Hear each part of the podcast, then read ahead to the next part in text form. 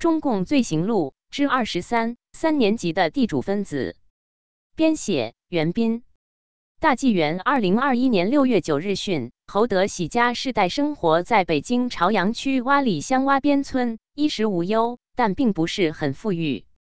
父亲侯荣十四岁那年离家外出学手艺，一九四九后成了北京五建公司的一名工人。大伯则凭借着自己经营，在农村买了几十亩地，靠地租生活，结果土改时被划为地主。一九五九年，侯德喜的父亲把全家接到了北京城里，住在单位的房子里。文革开始时，侯德喜正在读小学三年级。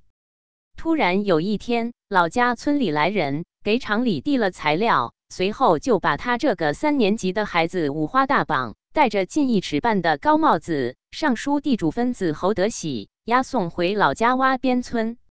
和他一起被押送回村的还有我的他母亲李淑兰，他的两个弟弟和两个妹妹，但是他爸爸却没有被带走。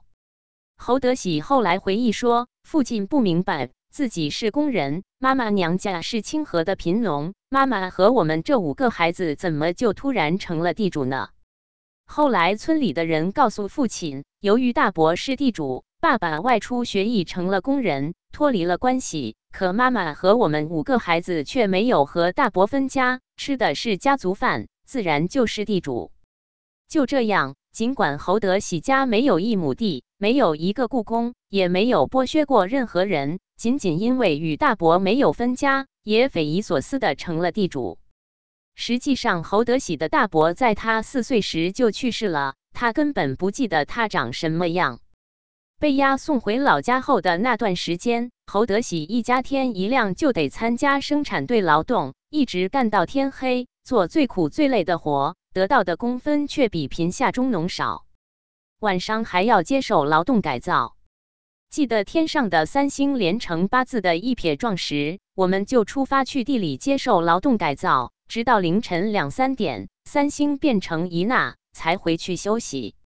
有时候活多。要改造到天亮，经常是一天只睡两三个小时。除了劳动，我们还经常被绑去参加批斗大会。我母亲经常一绑就是一天，然后是街头游行。看到母亲被批斗，我和弟弟总是偷偷的哭。有时想给母亲送点吃的，但最终还是不敢。到年底，我家分了粮食，往往只能吃三个月。三个月以后。我们吃白薯，白薯吃完了，只好找些野菜、树皮充饥。侯德喜回忆说：“侯德喜的弟弟侯德富当时二十来岁，正是长身体的时候。那时他什么也不想，唯一想的是什么时候能够吃饱饭。有一次，村里组织去一个工地挖沙，三两的馒头随便吃，他一口气吃下了十三个。”侯德富想找一个能吃饱饭的工作，但是没有地方肯招他。一听说他家成分高，就挥手让他走开。这顶地主的高帽子，侯德喜一家戴了十三年，为此吃尽了苦头，直到一九七九年才摘掉。摘帽之前，全家没有选举权和被选举权，甚至不被允许参加公社组织的大部分活动，连选民证也没见过。责任编辑：高毅。